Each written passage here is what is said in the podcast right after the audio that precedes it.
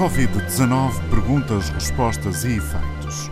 Neste episódio, os protagonistas são o advogado especialista em Direito do Trabalho Nuno Morgado, da PLMJ, e também a consultora Marta Frazão, da empresa Mercer. Avançamos agora para um conjunto de perguntas para as quais vou solicitar as respostas dos protagonistas deste episódio. Vamos ouvir primeiro o Nuno Morgado, advogado especialista em direito do trabalho, a dar-nos resposta a esta pergunta. Uma empresa que não tenha recorrido ao layoff simplificado pode fazê-lo agora? Bom, neste momento não. O layoff simplificado uh, era possível recorrer ao layoff simplificado até ao dia 30 de junho uh, uh, e, portanto, quem não o fez até essa data não o poderá fazer nesta fase. O que, o que ainda temos é várias empresas que estão a aplicar o regime do layoff uh, e que continuarão a aplicá-las, pelo menos uh, em alguns casos, até setembro uh, deste ano. Em agosto, o que se espera é a saída de um novo regime do layoff, ou se quiser, uma medida sucedânea do layoff, que poderá ser interessante, mas que neste momento está a ser objeto de regulamentação.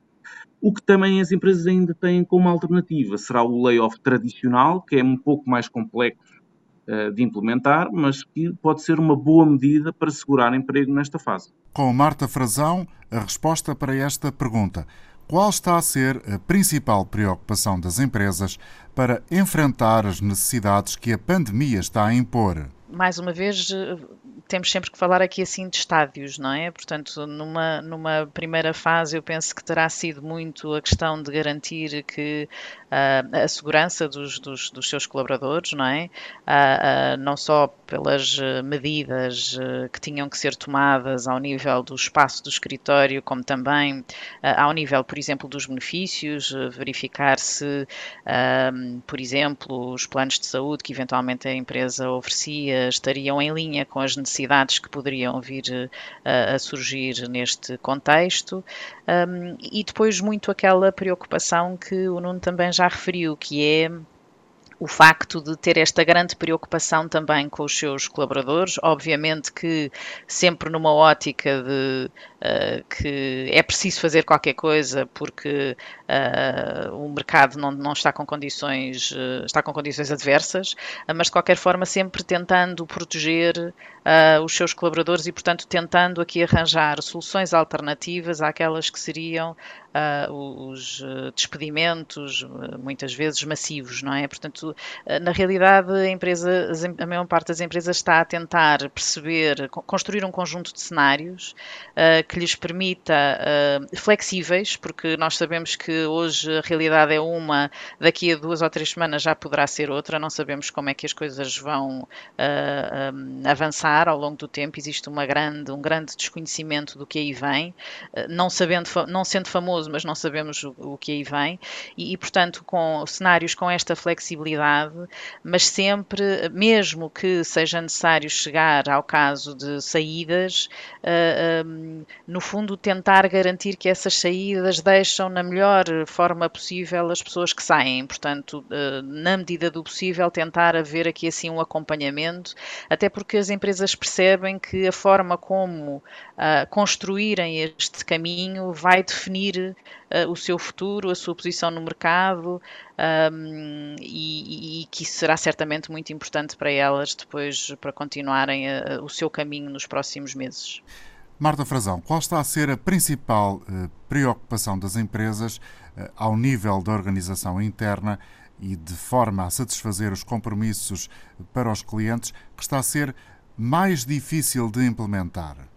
Bom, isto vai depender um bocadinho da realidade de cada empresa, não é? Mas eh, na realidade o facto de estarmos em teletrabalho e sabemos que funciona para a maior parte das situações, Uh, mas de qualquer forma, este teletrabalho que tivemos até agora foi um teletrabalho muito também atípico, uh, porque muitas vezes estávamos com crianças em casa, também a, precisarem, dependendo das idades, obviamente, alguma atenção, um, e portanto a questão do, do da gestão uh, do trabalho e da vida familiar neste contexto, eu penso que uh, foi difícil de ultrapassar.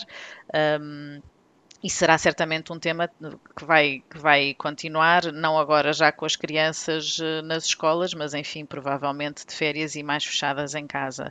Uh, outra questão tem a ver com a comunicação entre as equipas, que obviamente que é algo que também está a ser, tem vindo a ser trabalhado, mas que nem sempre é fácil com a motivação das próprias pessoas e também muito, e agora mais aqui assim já a médio e longo prazo, com o facto como isto pode condicionar Uh, vários fatores muito relevantes. Uh, um é a, a cocriação e a inovação, que é muito mais difícil de trabalhar quando estamos a trabalhar à distância.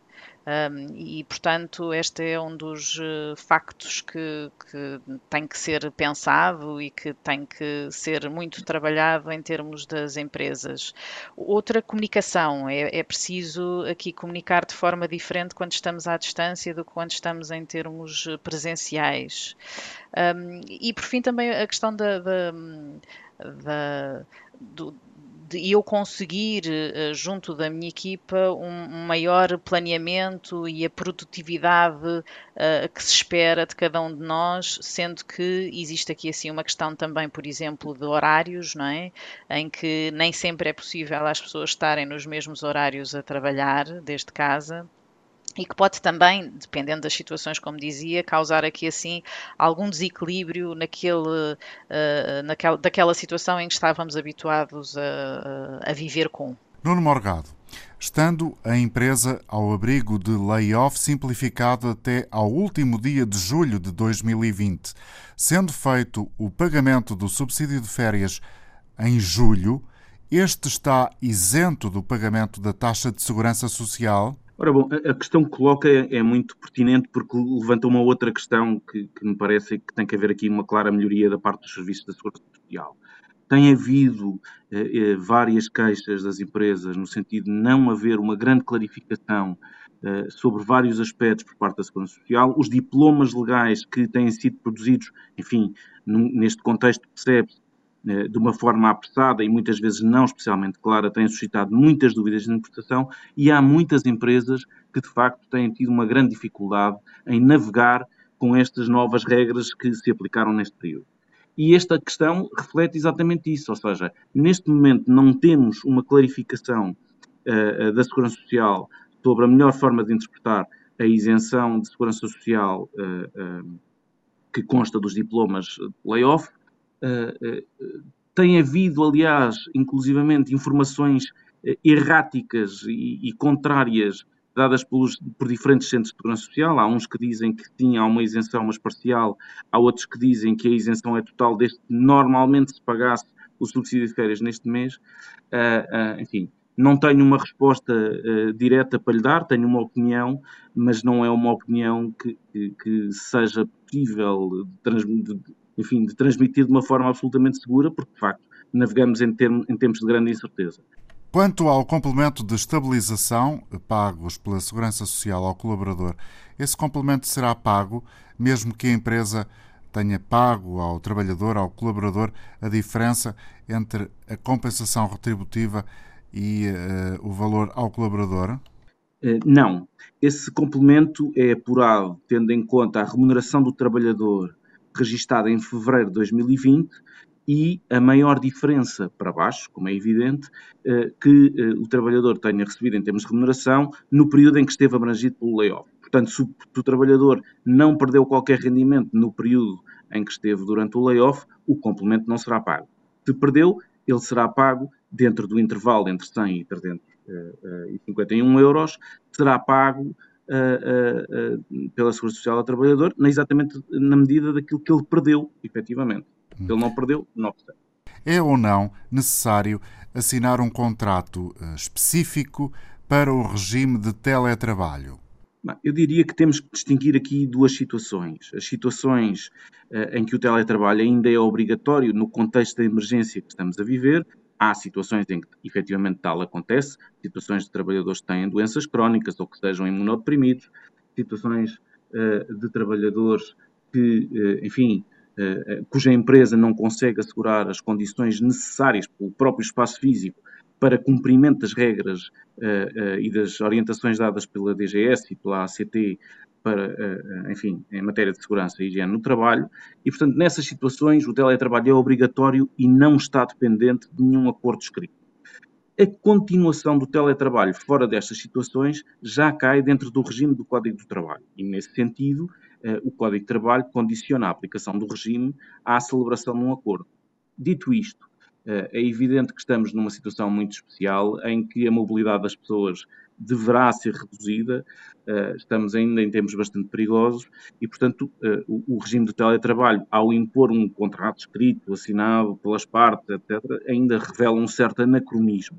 Eu diria que tem que haver uma formalização mínima da aplica do regime de teletrabalho por acordo entre as partes e, na medida do possível, uh, um, de facto, um contrato escrito e assinado por Nesse contrato escrito e assinado entre trabalhador e empregador, que fala do regime de teletrabalho, Nuno Morgado, no regime de teletrabalho, os acidentes de trabalho, mesmo estes quando ocorrem em casa, estão abrangidos pelo seguro da empresa?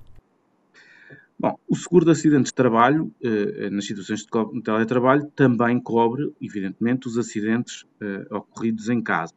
Agora, temos que perceber exatamente eh, o contexto em que ocorreu o acidente e, portanto, torna-se muito mais complicado a demonstração de, enfim, da ocorrência do acidente e da sua conexão com o trabalho.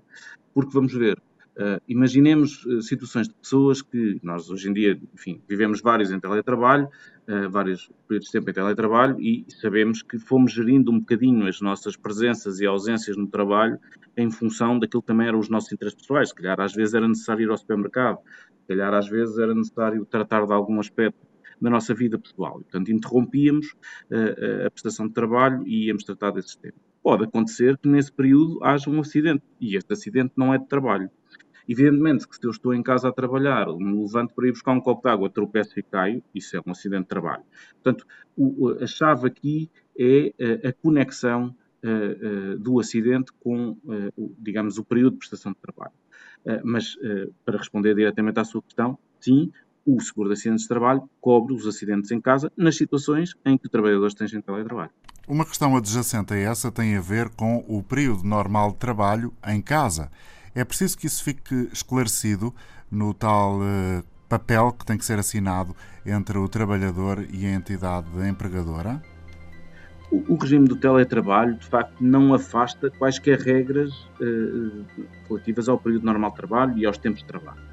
Uh, e, portanto, o trabalhador deverá continuar a ter um horário de trabalho. Agora, a, a verdade é esta: nós também percebemos, até do ponto de vista das, dos próprios trabalhadores, que o teletrabalho é muito mais propício a, que, o, que o trabalhador faça uma gestão do seu tempo em função daquilo que também são os seus interesses. E, portanto, eu acho que tem que haver, lá está, tem que haver uma certa flexibilidade e bom senso na aplicação deste regime, cientes de que, como é evidente, há limites para a prestação de trabalho limites máximos que não devem ser ultrapassados e há um horário que tipicamente deve ser cumprido. Protagonistas neste episódio de Covid-19, perguntas, respostas e efeitos, Nuno Morgado, advogado especialista em Direito do Trabalho da PLMJ e também Marta Frazão, da consultora Mercer.